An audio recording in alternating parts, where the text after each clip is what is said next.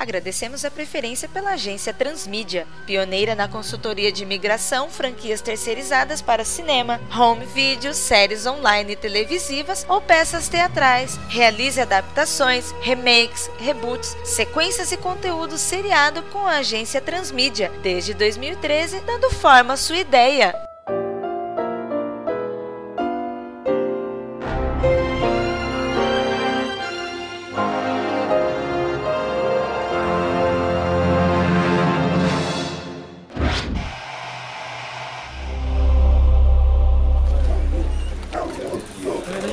Quem é que foi que trouxe um cachorro pra dentro da agência. Na verdade é meu telefone. Ah, ok. Bom, pessoal, estamos aqui de novo. Hoje, mais limitado, né? Só três pessoas, mas eu acho que a gente vai fazer uma diferença. Bom dia. Bom dia. Bom dia, bom dia. Todo mundo aí já me conhece, já trabalhou comigo. Vitor Hugo Mota, do Departamento de Criação. Tô chegando aqui para apresentar uma coisa muito legal que o Dr. Jonas passou pra gente. Uma série de TV sobre o Preacher, personagem da Vertigo. Então, se vocês estão aqui é porque algo vocês têm a agregar. Assim espero. Só para constar aqui na ata, quem tá presente hoje aqui? O Anderson, Departamento de Fonte de Pesquisa. Eu aqui, Paulo Costa, Júnior, também do mesmo departamento, por fontes de pesquisa. né? Bom, galera, negócio é o seguinte.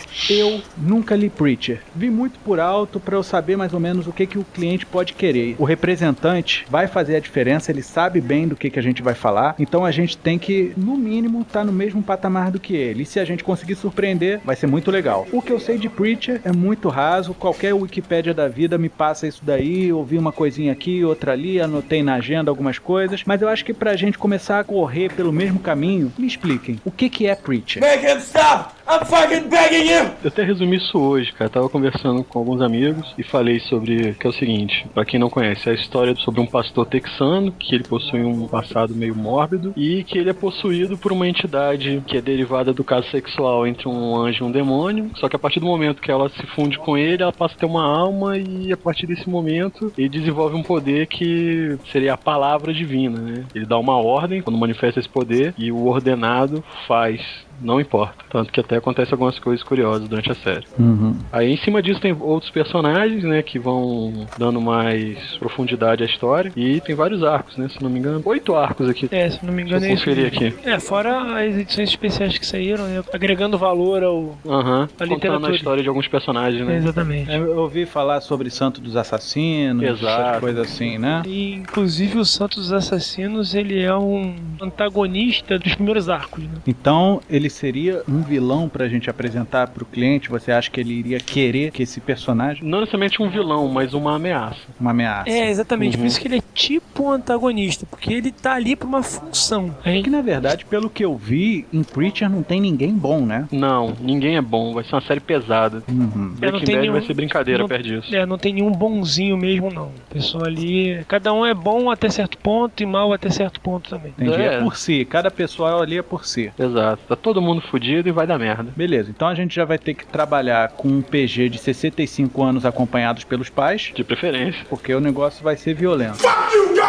Mas qual é o teor da história? Qual é a motivação desse pastor? Qual é o nome desse pastor? Jess Custer. Jess Custer. Jessica Estresso. JC. Já, é, é, é. Exatamente. Exatamente. Deixei de trocadilho. Você vai Eu gostar. ia- Vai ter JC, inclusive, na história mais pra frente. É, eu ia exatamente Ah. falar desse trocadilho antes de você citá-lo. Falou, pastor, o cara tem o dom da palavra, se chama Jess Custer, não tem como não fazer uma analogia direta. Exatamente. Pois é. Num geral, é o Jess Custer tentando sobreviver depois que ele adquiriu esse poder e tentando encontrar Deus no sentido literal da frase, saca? A pessoa Deus, o criador. Isso. Isso, até no início, no primeiro arco de histórias, que ele mais ou menos explica tudo que possivelmente irá acontecer ou começará a acontecer a partir dali, o, o nosso querido Jesse Custer, ele não sabe nem o que, que ele tá fazendo aonde ele tá no Texas. Ele tá perdidaço. Aí vem essa entidade, esse Gênesis aí, e faz uma amálgama, né, com a alma do cara. Os dois seres começam a ocupar o mesmo corpo, sendo que a total consciência é do JC, né? E, e esse Gênesis, ele solta lembranças, solta algumas informações na mente do cara. E aí o cara começa a ficar intrigado quanto a isso e fica curioso, né? E começa a buscar respostas e se livrar de problemas que aparecem. Ok, pelo que eu entendi, a entidade que está dentro dele é Gênesis, né? O nome? Isso, o nome Isso. da entidade é Gênesis.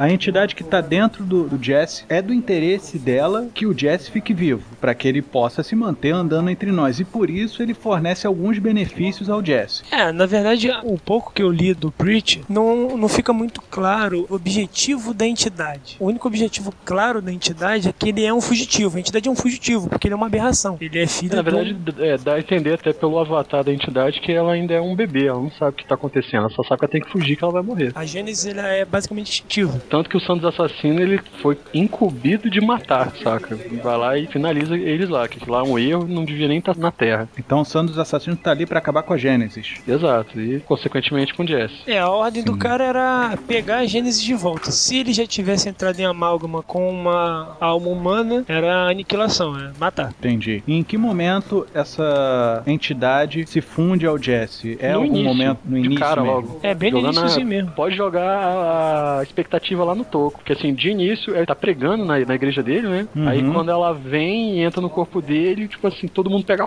fogo, acontece mó foda, para foda, todo mundo morre e ele fica perturbadaço, tipo, assim, o que que tá acontecendo, né? E sai andando pelo deserto. É, fazendo uma analogia bem ridícula, na hora que tem essa amálgama entre o Gênesis e o pastor lá, é como se tivesse explodido uma bomba de fósforo branco, cara. Ah, entendi. É uma, assim, é muito brilhante, né, o que acontece e morte instantânea pra quem tá em volta. Só sobra osso.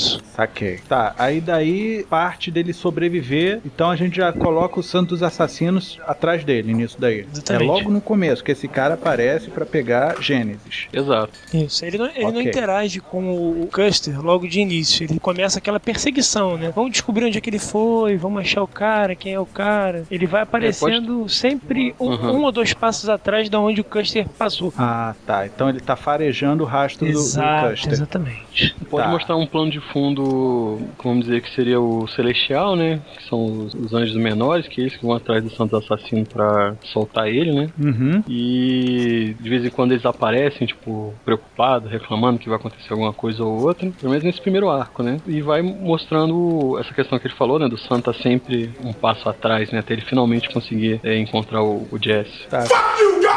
Qual é desse Santo dos Assassinos? Ele é uma entidade também? Como é que é? Ele era um assassino, né? Tal, do- dos mais problemáticos, né? Aí, se eu não me engano, ele se aposentou, aí a mulher dele tinha ficado doente, ele foi atrás do- de um remédio, só que quando ele voltou, não conseguiu salvar ela. Aí acontece algum estresse dele com alguém ele volta a matar. Aí quando ele morre, tipo assim, ele vai tipo meio contrariado, saca? Pro inferno. Aí mostra, faz uma analogia de que todas as almas estavam esperando ele pra ir embora, saca? Que tinha que acertar contas com ele e tal. Ele vai pro inferno, só que aquele ódio que permanece no coração dele, vamos dizer que congela tu- tudo em volta, né? Tipo assim, tudo é frio e mórbido, porque o cara é o ódio encarnado, porque morreu contrariado, que tudo deu errado. Independente dele ter sido um, um- um assassino na vida dele, né? O cara morreu contrariado e ficou de jeito. Aí o próprio diabo que manda ele de volta, porque parece que com esse lance dele ter morrido contrariado, e, tipo assim, de existir a alma mais fria que já passou pelo inferno, né? Que é a dele, tem que ter alguém pra ser mais temido que o criador, né? Segundo o diabo. Então ele envia o, o santo assassino de volta pra e ele dessa missão, de ir lá e resolver, né? Ok, então o Santo dos Assassinos é o Lorenzo Lamas do Diabo. Como se fosse isso. Precisa matar alguém, manda ele lá. Tá, beleza. Pois bem, o que, que nós temos até agora alinhado, né? Bom, a gente já tem uma ideia mais ou menos do personagem principal, do Jazz Custer. Sabemos já da entidade que está conectada a ele, que é o Gênesis, que fornece essa capacidade dele da palavra. Uhum. Tudo que ele fala, as pessoas fazem. Vamos dizer assim, não é que ele fale, ele tem que estar num nível de estresse alto, ele tem que estar com raiva, ou ele tem que estar sempre fora do equilíbrio, não é muito controlável ainda. É igual o cara que tá aprendendo a andar de bicicleta, sabe? Ele, ele consegue andar, mas ele anda meio torto, ele não sabe como ele tá conseguindo andar, entendeu? Ele já percebeu que tem esse poder, só que ele não tem ainda pleno controle, tanto que ele às vezes solta sem querer, então acaba acontecendo algumas situações meio esdrúxulas durante a, a revista por causa disso. E a palavra funciona com esse antagonista dele? Funciona.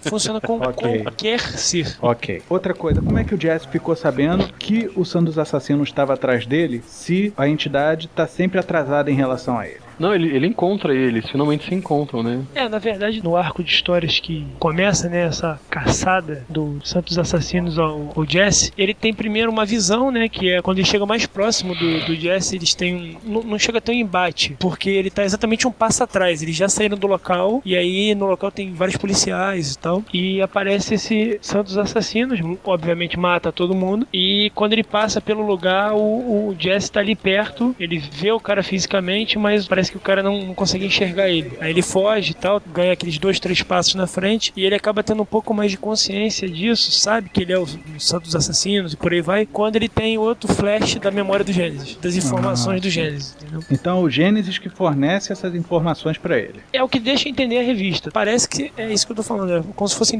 uma memória fragmentada numa outra memória. Aí o cara Entendi. tá pescando pedaços da memória, entendeu? Ele vai juntando isso por lógica. Saquei. Não é o Gênesis que conta pra ele o que tá acontecendo, não. Ele consegue extrair essas informações de um anjo mesmo. Eu lembro que eu li o- as primeiras histórias há pouco tempo, e na verdade, quando ele percebe a primeira vez que ele tá perseguido pelos santos assassinos, é na hora que ele dá com a cabeça na- no armário, cara. Inclusive, Não, é que eu tô vem a é história porque do. o, Aham, do- o dos- anjo vai contar tudo e mais um pouco, até Ah, que sim. o negócio do Deus tá indo embora. Sim, sim. Saca. Mas a parte de- dele saber quem é o Gênesis e saber Aham. principalmente que ele tá sendo perseguido pelos santos assassinos, ele percebe pescando essa informação da memória do Gênesis, que eles estão ali Pode crer. juntos. Aham. Posteriormente, ele encontra lá os serafins, sei lá, o- os anjos lá, que aí ele conta todo o problema que tá acontecendo no, no- no paraíso, né? Uhum. Nas e é tudo no estruturas. primeiro arco, então vai dar pra mostrar muita coisa. Até porque tem que mostrar a sociedade secreta lá que persegue ele. né? Exatamente, também. Beleza.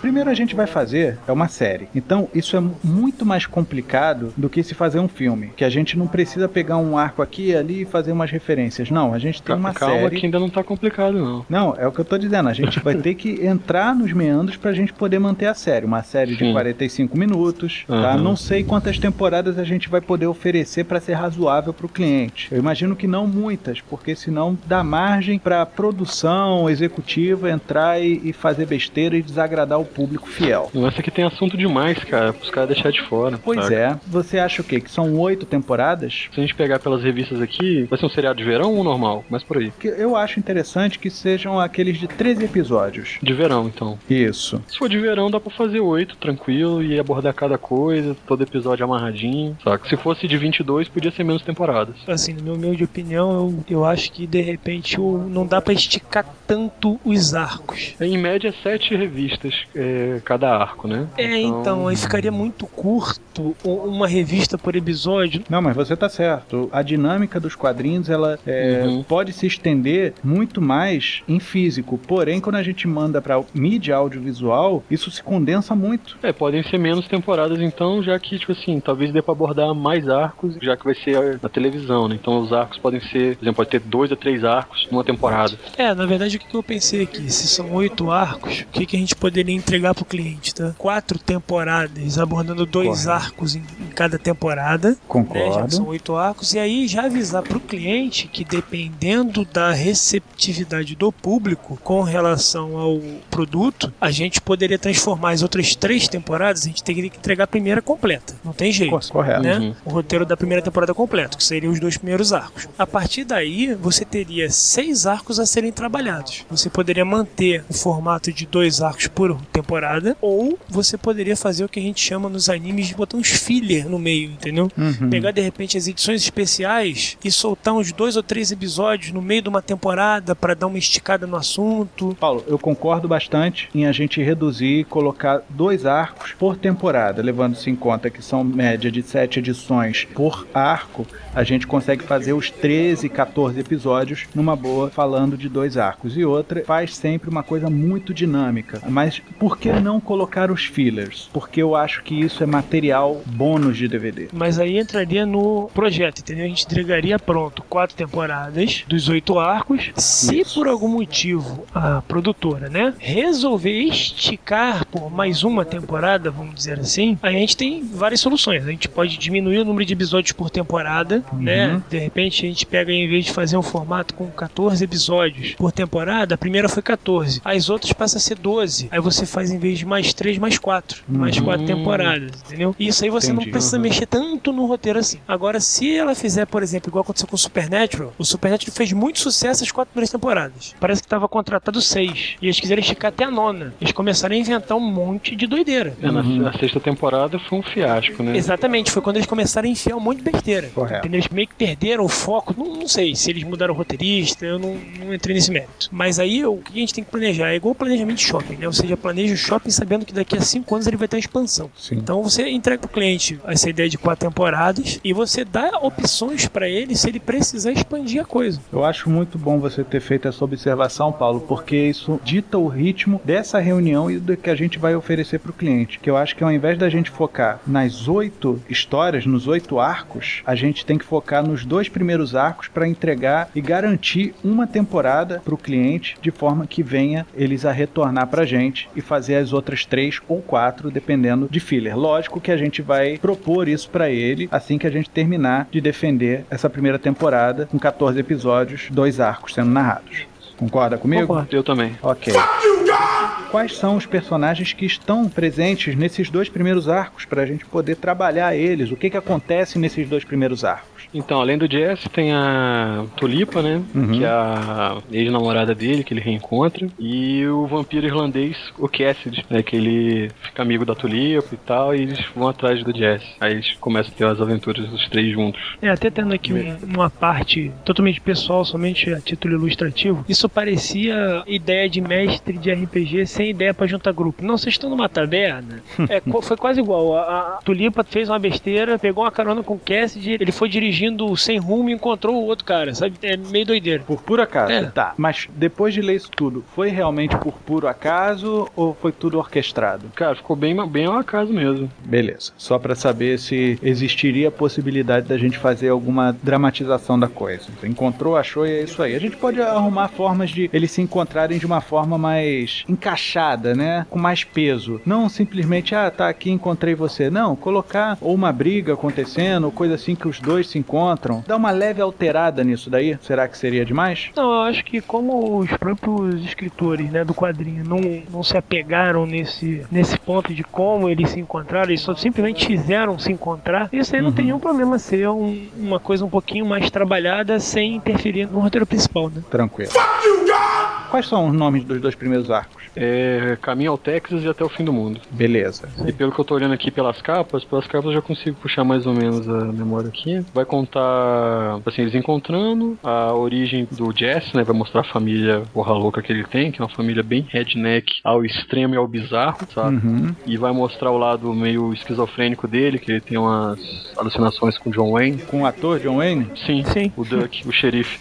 O xerife John Wayne, né? Aham. Aí a partir da edição 13 aqui pela capa, né, já aparece o Star, que é o chefe da sociedade secreta, que é o Grau, né, É a que chama. Sociedade do Grau, né? Eu Isso. não lembro exatamente o nome da, da Que é uma sociedade que protege a linhagem de Jesus Cristo. Isso, Só que pra isso eles fazem. qualquer coisa. cruzam os parentes É. entre si, né? E isso é uma, socie- uma sociedade militarizada, totalmente inescrupulosa, como o Paulo levantou aí. Faz o que tiver que ser feito e do jeito que tiver que ser feito. Tranquilo. E, e vai mostrar um pouco da sociedade vampírica também aqui, que já é no segundo arco. Segundo arco. Tem o cara de cu também. Esqueci O do cara, cara de de cu. cu. Isso é um, nunca, um nome eu nunca bom. entendi por que, que traduziram o nome do cara de cara de cu. Você olhou pra cara dele? Eu sei, cara. Mas por que, que Mas o é- nome é do um- cara é cara. Sabe? É Face, velho, mas é quase S-Face, né? O nome do cara. É, é Talvez ele exatamente. devia ter traduzido, né? Sei lá. Eu acho Devia- válido. Acho que Eu podia ter, acho- podiam ter traduzido Toba. É, mas só que o Toba é uma cá, coisa Toba. muito recente. É, mas Toba é recente. muito recente. isso aqui é de 90 e poucos. Beleza. Então, o Furico é, ia cair bem pra caramba, né? Ó, o Furico, chega aí. É, imagina o Didi falando isso, mas tudo bem. Nossa. Ô, da Fortrona, traz um Furico aqui. ok, vamos voltar ao trabalho. É, os principais são esses, né? Uhum. É, aparece Tá. bastante no primeiro arco de histórias o delegado Roth, né? O delegado é o pai do menino, É, né? é o pai do, do Furico, Aham. do cara de cu. É verdade. É, e outros personagens que aparecem bastante, pelo menos na primeira, O- no primeiro arco, os- são exatamente os carcereiros do Gênesis. Sim, verdade, que é o pessoal Os do... Delphi, do, né? do- Delphi? É, eles aparecem mesmo. É, vai ter esse plano onde tem os personagens do Serafins, né? Os, os Delphins, essa galera lá do paraíso. Vai ter que ter isso aí. Ok. Mesmo que seja só abordado no começo. Então a gente tem que fazer um cronograma do que vai acontecer com o Jesse. Quais são as etapas dele? Ele descobre o poder. É, tópicos, né? A primeira coisa é mostrar que ele é um cara meio perdido, ele não tem objetivo na vida, ele tá ali meio que sem saber o que fazer. Ótimo. Né? O segundo é quando ele recebe a entidade, né? O dom do É, Gênesis. exatamente. Ele faz a amálgama lá, né? Dos seres. Ok. Ele, vai, ele encontra Cassie, o Cassie de Atulipa. Exatamente. Em que ordem? Tulipa e Cass? Não, não, Cass juntos, Tulipa? com os dois, é juntos. O os Cassie tá dando juntos. carona pra Tulipa. Isso. E ele tá onde? É, eles acharam o, o Jesse exatamente nos escombros da igreja. Ah, foi nos escombros, é verdade. É, nos escombros da aqui. igreja. Beleza. Ah, eu- se eu não me engano, eles presenciam a explosão. É, eles não sabem o que aconteceu, mas o único sobrevivente é, é- é o Jesse. Todo rasgado, óbvio. Aham. Beleza. Outro tópico. Depois que ele encontra Cass Depois de Tulipa. disso... É, na, na verdade tem um- uma passagem, logo no iníciozinho, antes dele encontrar o anjo, que tipo, cada um fala como é que foi parar lá. Ah, Eles conversando numa verdade. birosca. Que é na edição 3, que até a capa é o Cassidy, que o Cassidy fala um pouco dele. Um dinerzinho, né? Eles Uhum. começam a contar a própria história. Isso tem cara de episódio mesmo. É, na verdade eles nem contam a própria história. Eles tipo falam qual foi a última coisa que aconteceu pra eles chegarem ali, entendeu? É, realmente ele dá uma meia amarrada no que aconteceu pra eles chegarem ali. Aham. Mas ele faz em flashback, entendeu? Ótimo. Isso é um episódio. Beleza. Adiante, depois que isso fica esclarecido. É, eles descobrem que o Cassidy é o vampiro, que eles antes não sabiam. Uhum. Ele é um vampiro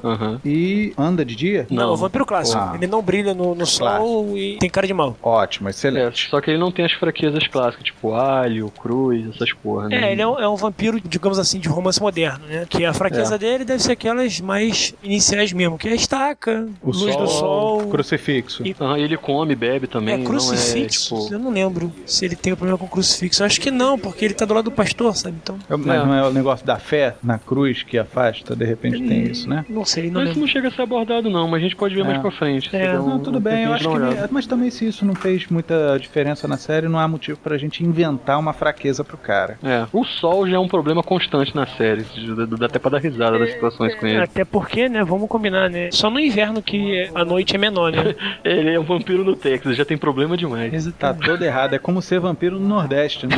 Exato. Tá aí o Bento Carneiro que não deixa a gente mentir, não é verdade? Exatamente. Mas assim, eu tô com uma ideia aqui, cara, que a Irlanda é um país bem religioso, né? Apesar do pessoal beber bastante, né? É bem religioso. E pelo que vocês falaram, o Cassidy é irlandês, de repente ele pode estar até impelido a encontrar um homem O- santo, vamos dizer assim. O Texas também é bem religioso, o Vitor. Não foge muito da Uhum. Irlanda, não. Ah, então, já tem um elo, já tem uma raiz pros dois Na aí. a família dele aqui, a família redneck dele, dá pra ter uma noção do fanatismo com as coisas, saca? Em algum momento nesses primeiros arcos se fala da família dele ou só depois? Explica tudo, ele encontra a família dele, Ah, é? E e ele mantém contato regular com a família ou ele Não. mantém distância? mantém distância, porque só tem porra louca lá. Tipo assim, a, a mãe dele fugiu da família Uhum. e conheceu o pai dele, que era um militar. Aí a, a família dele foi atrás, matou o pai dele e trouxe a mãe dele de volta, Caraca. grávida. A avó dele é uma velha louca que teve a filha com 60 anos, saca? Eita. Tá ligado? Uma velha que não morre, desgraçada. Mas ela não escrota. morre por algum motivo Não, não ou morre de ruim. realmente Deus não quer? Deus não quer ela não, ela morre, não morre de ruim, sabe? Caramba, é desci.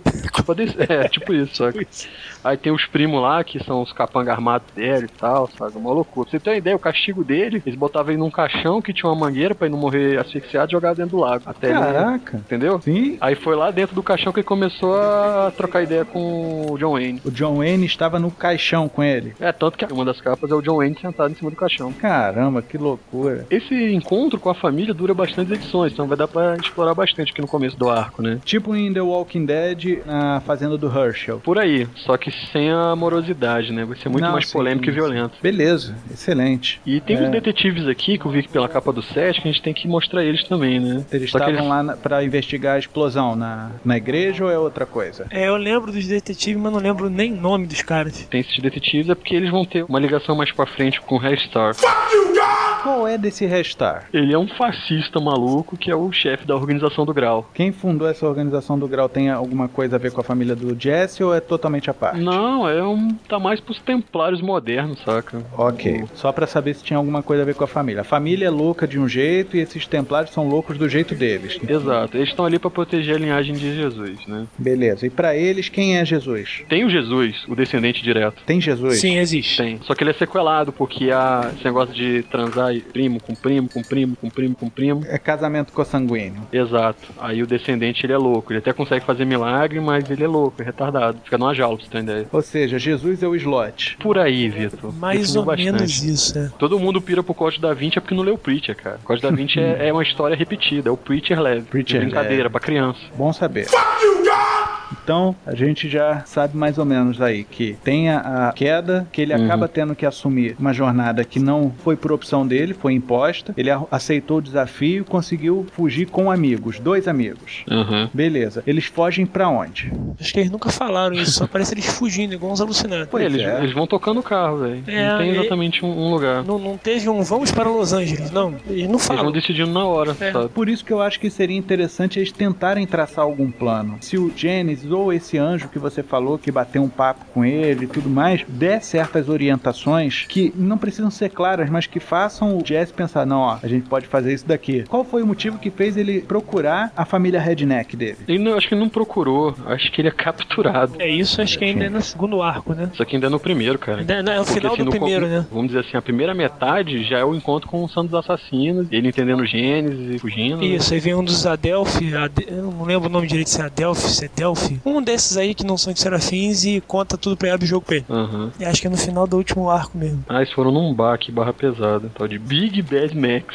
Aí o primo dele aparece lá metendo bala em todo mundo e leva ele, saca? Então a gente tem que arrumar alguma missão, vamos dizer assim, ou alguma coisa que justifique eles estarem nesse Big Bad Max aí, pra que chegue o primo e pegue eles. A gente tem que pensar bem essas missões. Vamos tentar amarrar o que parece solto. E pelo jeito, algumas coisinhas parecem estar soltas em Preacher. Parece, tá, vamos aceitar pelo bem da narrativa. Tulipa tem um rolo com os caras. É tipo assim, estão procurando alguma coisa e vai atrás desses caras, tipo, pra pegar ajuda. A Tulipa tá lá pra ser garçonete, só que ela sabe atirar, o cara contrata ela. Eles param no bar, estão precisando de dinheiro, alguma coisa assim, ó, tem uma garçonete que sabe atirar, beleza, tá contratada e é Não, isso. ela vai no bar pra procurar ajuda porque ela conhecia a galera lá, porque ela trabalhou lá. Procurar ajuda pra quê? Se eu não me engano, o Jessica está sendo perseguido pelo incidente na igreja, pela polícia.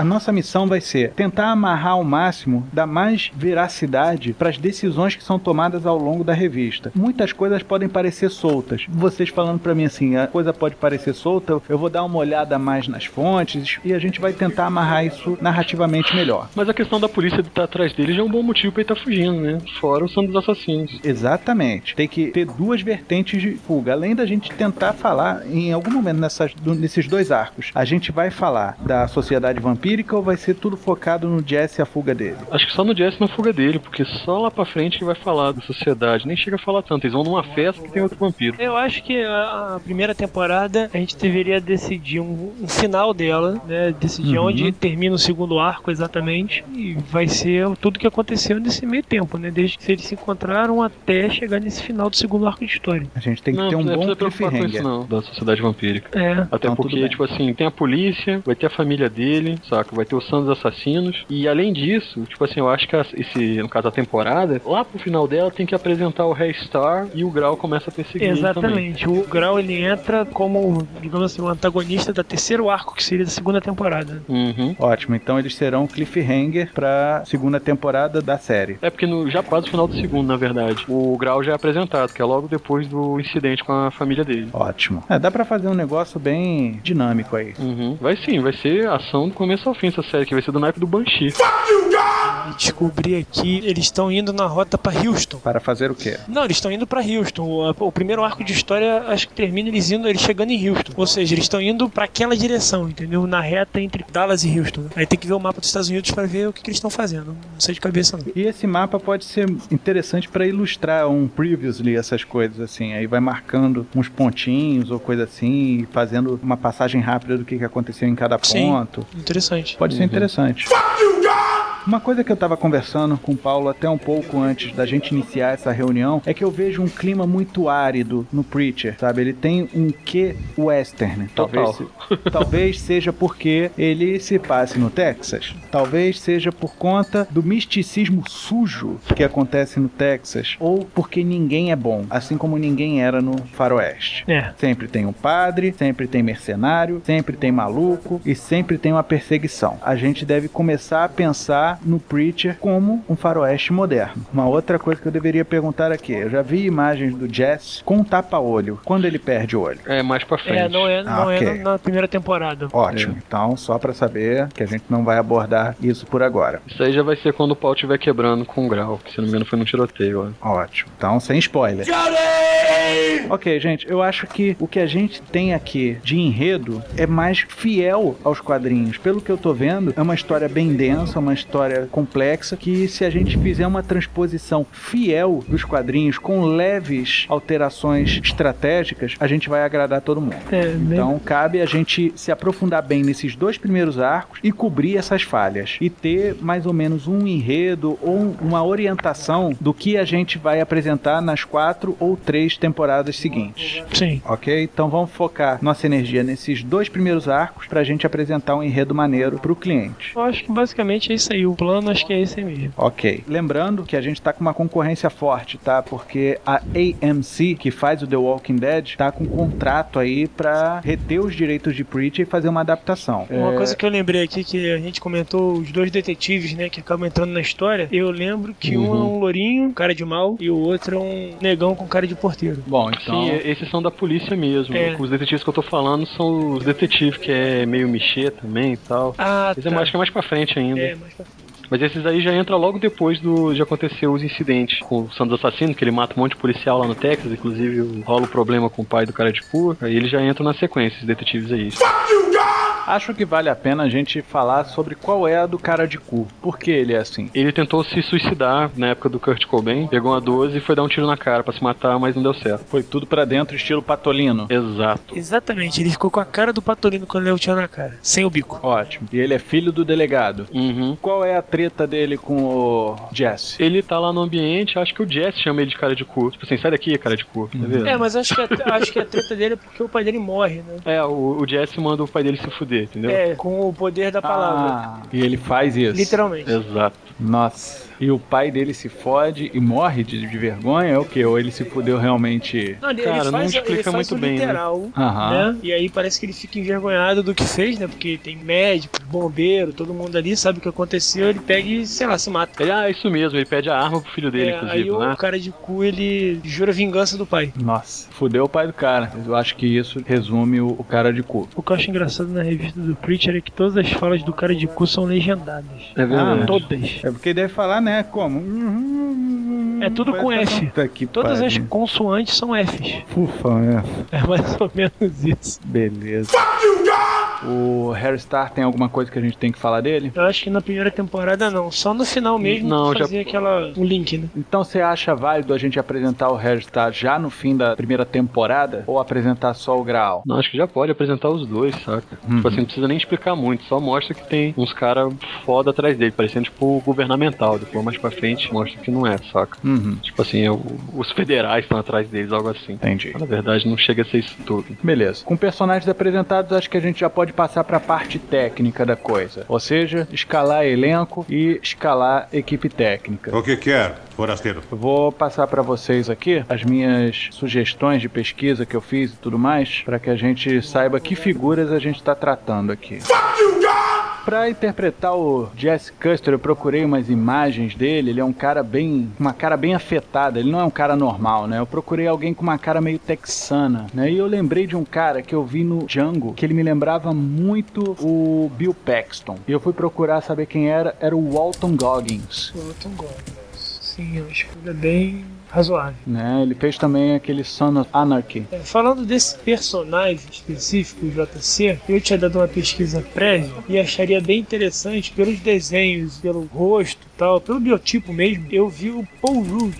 Paul Rudd. É, Paul Rudd é, é, é Caralho, Rudd com dois eu sei- Ds. Você sabe quem é o Paul Rudd. Pior que ele parece, velho. Paul Rudd tem uma cara de bom moço, cara. É, Mas então, o mas... Jesse Custer pastor, né, cara? Isso é diferente, né? É válido. Na verdade, eu, eu trabalhei com duas opções, né? Eu vi o Paul Rudd e vi também o Garrett Dillahunt. Só que se- o Garrett Dillahunt, ele tá parecendo mais um, um cara de irlandês do que o do Jesse. O- Realmente, é- essa cara de bom moço do Paul Rudd é foda, mas é Hollywood, né, cara? É, Acho que ficaria parecido. eu acho ele ele bem parecido também. Mas vamos ao nosso querido Dylan Hunt. O trabalho mais recente desse o Garrett, que eu lembro dele assim mais piamente, foi no Looper. Ele é o cara que persegue o. O Bruce Willis. Não. O Joseph Gordon-Levitt, que é o mesmo cara. É, exatamente, é o novo, o Bruce Willis novo. Uhum. Ele é o cara que persegue É, ele pra ele matar tem a cara ele. mais carrancuda, né? É, ele é mais carrancudo. Teria um perfil mais sofrido, maluco mesmo. Sim, não É, tinha no meio do Paul Rudd, né? Eu achei legal a escolha, apesar da cara de bom moço. Não, vamos, vamos deixar as opções e o Tem- cliente Tem. Legal, umas fica fotos legal. do Paul Rudd aqui, pelo menos no, no IMDB, que ele tá com cara de cientista maluco, cara. Ele tem uma aqui que, inclusive, ele tá com aqueles bigodes chicano. Ah, essa aí eu vi, é verdade. E ele é um cara que, com cabelo meio comprido, como é o do, do nosso querido Jesse Custer, ele fica com uma cara de excêntrico. Uhum. É, fica parecido mesmo, de cabelo grande. Ele com o cabelo mais compridinho, aqui. mais longo, né? Médio, vamos dizer assim. Ah, Ele fica com a cara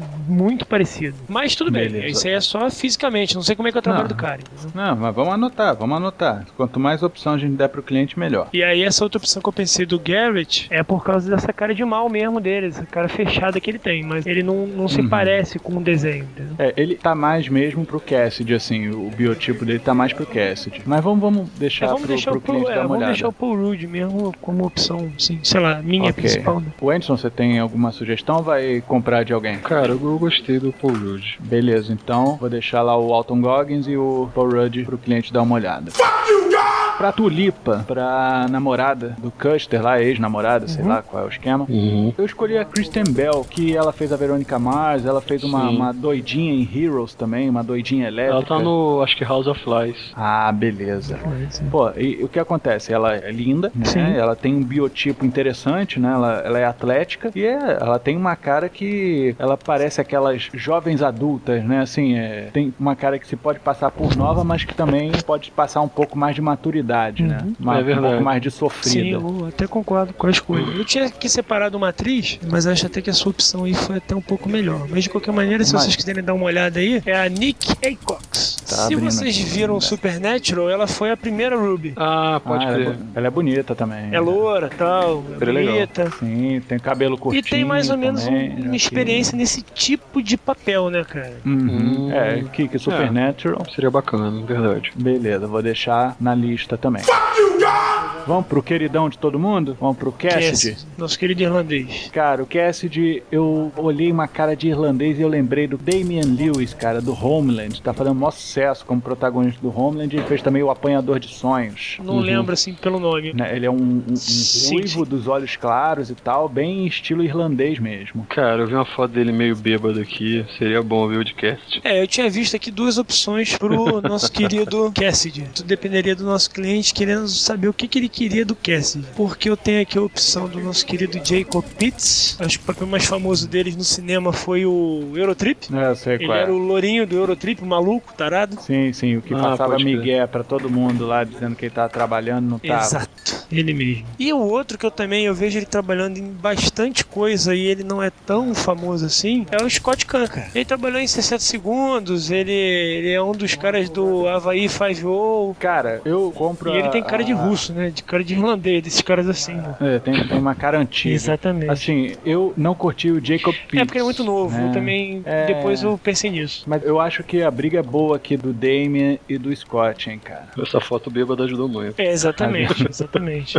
Ah, o, o problema eu, do. Eu, gostei do Scott, que ele tem cara de fanfarrão. É, o, um pro- o grande problema do Scott é o biotipo dele, né, cara? Ele é baixinho enturricado, né? Ah. Ele é fortinho, mas ele é um anão, né? Ele é, um, ele é baixinho. É, o Damien ele já é um cara maior, né? Tanto que ele faz um papel de um ex-militar, ex-guia. É, exatamente. Eu não, eu não sei, até porque nesses quadrinhos da década de 90, a maioria dos personagens era tudo magrelo, né? Uhum. Era aquele culto à magreza. Então, aí depende tudo do que o produtor da série gostar, né? É que eu acho interessante se a gente for abordar uma mitologia vampírica, né, cara? Os caras são cadáveres, então é bom a gente manter pelo menos alguma tradição de que eles são mortos, né? É, o mais então magro o, possível. o couro tá esticado sobre o, o esqueleto. Então quanto mais magrinho, melhor. Nada que, que o Scott Kahn não consiga emagrecer, mas um cara mais esguio poderia ser da preferência do cliente, mas a gente Sim, apresenta pra sim. ele. Uhum. É, porque na verdade o que acontece? De repente ele é tão forte quanto o Demian. Só que como Uhum. o Demian é mais alto, ele aparece menos a, a, a força. Exato. Uhum. Já o Scott Kahn Ele não é ele é mais né? baixo, ele é mais atarracado. Então qualquer coisa que ele cresça, ele fica bem mais largo. Sim, sim. Vamos, vamos anotar e apresentar pra ele Uhum. depois. Vamos pro cara de cu. Eu pensei no Frank Muniz, cara. Todo mundo conhece ele no- como Malcolm in the Middle, Cara, cara. você Ele pensou no mesmo cara que eu tinha pensado. Ah, então não tem Eu- muito pra onde correr. Ah, dá a chance pra ele. Se o pai do Malcolm conseguiu ser um, Não é verdade? um cara foda, ele consegue também. Se o pai do Malcolm virou o Walter White, por que, que ele não pode virar o cara de cu? Cada um tem a reviravolta na carreira que merece, né? Exatamente. É um personagem foda, cara. Pois é, cara. E o Frank Muniz tá fora do circuito De algum tempo hollywoodiano. mesmo, Eu acho que Pega- seria interessante ele voltar. Pegar uma série, ainda mais uma polêmica igual essa, ia ser legal. Uhum. Então não tem muito o que falar. Ou você quer acrescentar alguém, Wendy? Não, eu, go- eu gostei. Eu olhei, pra- eu olhei aqui já quando eu abri o documento e falei, nossa, imagina esse cara maquiado, ia ser engraçado. Ele é bem estranho. É, e até então. porque o cara de cu no início, ele é bem inocentezinho mesmo, ele ama o pai, sabe aquela coisa. Parece que ele, quando ele tentou o suicídio, depois que ele fez a besteira, ele viu a besteira que ele fez, e aí ele tentou meio que ficar bonzinho de novo, sabe? Sei qual é? Cara, se a gente conseguisse uma ponta do Brian Cranston como o delegado Hot, ia ser sensacional, cara. Eu acho que o Santo dos Assassinos eu fui pego de surpresa, não procurei ninguém. Mas quem seria interessante pra interpretá-lo? É, cara, o Santos Assassinos ele tem cara de velho, né? ele tem cara de antigo. Ele é quase o Clint Eastwood, É, né? quase isso, só que aí seria Ótimo. muito Quem agressivo. poderia ser um né? Clint Eastwood genérico? A gente pode procurar na própria série Deadwood, hein, cara. Tem uns caras velhos lá de, de Velho Oeste que de repente pode dar um caldo. Aquele ator que fez o pai do... Cara, eu posso dar uma sugestão? Tem que, ser- tem que ser um cara sem barba, né, bicho? Tem que achar um cara Não, sem mas- barba. Não, mas, cara- Todo mundo de bigode, porra. Mas não pode ter barba, não? Não pode. Não pode, mas tudo bem, faz a barba. John Glover, Lionel Luthor. Ah, pode crer. Ué, ficaria bom, cara. É, seria bem interessante. Ele é um excelente ator, é velho e tem uma cara de que pode fazer um western. Ele tem um quê de, de Sean Elliott, sabe qual é? Aham. Podemos dar uma olhadinha, colocar o John Glover. Nossa, tô vendo a foto dele cabeludo aqui mesmo, barbudo, acho que seria legal, hein? Por isso que tá, cara, ele barbudo tem um quê de antigo, cara, mais respeitoso, tem medo tem, daquilo, tem sabe? um cara aqui que eu achei bem interessante. O Leon Rip, Leon Rip, ele fez o Patriota. Ele é aquele cara que é meio que o braço direito do Mel Gibson no, no filme. Tem cabelo comprido Então, e tal. parece, cara, só que ele... Ele não tem o corpo do cara, né? Ser magrinho, né? Ele é meio é, pançudo. ele é meio bochechudo, tinha que dar É, uma... verdade. Não é nem por causa de ser gordo, é que ele tem a cara meio bochechuda mesmo. É, mas pra arrumar um cara velho que não seja bochechudo é difícil. É, tô John eu Glover. aqui com o John, Glover, né? John Glover. Mas ficaria bom, os dois. Como diria o, o Enzo, na, na capa Ó, da tem gaita. um cara aqui também que é bem interessante, cara. Só que esse aqui, de repente, vai ser meio caro, hein? É o Ian McShane. Ah, o Ian McShane fez Deadwood, cara. Ele tá bem pro papel. Ele vai repetir o papel dele no Deadwood, mas tá bem. Pode ser também uma, uma, uma opção. Sim. Uhum. É, acabei de lembrar de um cara que ele é o cara perfeito pra esse. Christopher Heidel. Coitado, ele foi usado na saga Crepúsculo, mas ele é um cara bom, cara. Ele é um cara que trabalha bem. E ele tem cara de cadavérico, sabe? Do cara mais. Esse camarada aqui. E ele é alto, é esguio, tem cara de morto mesmo. Cara, ele tá no Hell on Wheels, cara. Esse cara é muito foda. ah, no Hell on Wheels ele faz um, reve- ele, ele, tá- ele participou de Supernatural, nem lembrava disso. Quem ele era no Supernatural? Ele é Nossa. o, o Carrasco, Ah, que é o que prende o, o, o Jim no inferno. É verdade. Boa aquisição também. Outro camarada que a gente tinha que dar uma olhada era o Hairstar. Qual é o naipe? Como é que é essa criatura? Eu não lembro, o ele tem quantos anos? Eu nem lembro agora. Mas também não lembro a idade dele. Por volta dos. Acho que ele não é tão velho porque ele vive na, na putaria, cara. E ele luta, né, cara, também. Human Target, cara. Quem? Lembra o camarada que fez o Fred Krueger? Ele fez o Rorschach? Hum. Cara, Jack Early Halo. Isso. Nem lembrava que esse maluco era o Fred Krueger. O Jack Early Haley, ele faz o Human Target, inclusive muito parecido com o John Glover, com cabelão e cavanhaque, mas ele, ele é careca, né? É, ele é total careca. E ele luta, né, bicho? Assim, ele tem um preparo físico legal. Eu lembro que dava porrada pra caralho naquele seriado. Eu acho que ele pode ser um bom hairstar. É verdade. E assim, hairstar, vamos combinar, tem um quê alemão aí, né? E ele tem todo o naipe de alemão. Ele é ruivo, tem olhos claros. É, Perfeito, outro pode cara ser. também que, depois que eu vi a cara do Hashtag, que eu lembrei a cara dele, também é um cara que pode ser o cogitado, que daria até um peso pra série, seria o Tim Roth, né, cara? Porque o Tim Rock, É. é. ele tá no Light to Me, mas só que ele não tem porte físico, cara. Porra, ele, ele, ele era a aberração do Hulk, cara. Porra, mas ali é digital, cara. Mas é, ele é meio mirrado, tô olhando a foto aqui, apesar do Hair-Star não. Mas assim, tipo assim, é, É, o é que nem o Hellstar- é, o Champagne, né, cara? é- O é. Champagne é um cara baixinho, mas que eu tenho medo dele. É, o, o, Hell- o Hellstar, ele não é um, um armário, não, cara. Ele é só. Tem medo do cara porque o cara tem presença. Mas também é. Champagne tinha que ser o Santos Assassino. Eu acho que já dá páreo duro aí. Já cara. é. Já, mais tá, um? já tá excelente. Fuck you, Beleza, eu acho que com isso a gente fecha os principais aí da primeira temporada. Os primos, a avó dele e tal, a gente vê depois. E o camarada que vai fazer o John Wayne, seria interessante a gente fazer teste de sósia do John Wayne, É, né? e o interessante Não. do John Wayne é que ele não aparece, o John Wayne. Ele Uhum. aparece de costas ou de lado, nunca o rosto. É tipo o Elvis naquele filme lá do Christian Slater, que ele fica tendo as alucinações. Sim, Que o Elvis sim. vem falar com ele. Isso. Sim. É isso mesmo. Ele aparece a uma silhueta e tal. Sempre fazendo menção, né? É. Nunca, assim, necessariamente de frente. É, e, e- no Pode. caso a gente poderia usar até dublagem, né, cara? Porque você Sim. coloca um ator que seja parecido porte físico, mais ou menos o que fizeram com o Darth Vader, né? Você bota Sim, o cara sim. num porte físico razoável, e aí a dublagem você bota um cara que tem a voz parecida com a do John Wayne. Ah, e tem vários imitadores de John Wayne por lá, Também, então vai ser fácil de, de fazer isso daí. O que quer, forasteiro? Fechamos o elenco, então vamos agora pra parte técnica. Eu pensei na direção, cara, como eu falei que a gente tem uma pegada meio western, pegar os diretores de Deadwood, né, que é o Ed Bianchi e o Daniel Minahan. Eu sou a favor, porque o, o roteirista que estava sendo cotado pra série, antes da gente reunir aqui, era o mesmo do Breaking Bad. Uhum. Ah, então é, eu concordo. Eu não tenho nada contra, não, até porque eu não tinha nem pensado muito nessa parte de diretor, não. Fiquei focado mais na parte de elenco mesmo. Eu cheguei a pensar também nos diretores do American Horror Story pra dar um tom mais sombrio, né, um tom mais pesado. É, mas acho que é isso. Só pra ter esse, digamos assim, um toque, eu colocaria o cara como um produtor, um produtor executivo, botava como consultor. Mas acho que diretor mesmo seria esses aí do Deadwood, que seria uma boa opção. Sim, sim.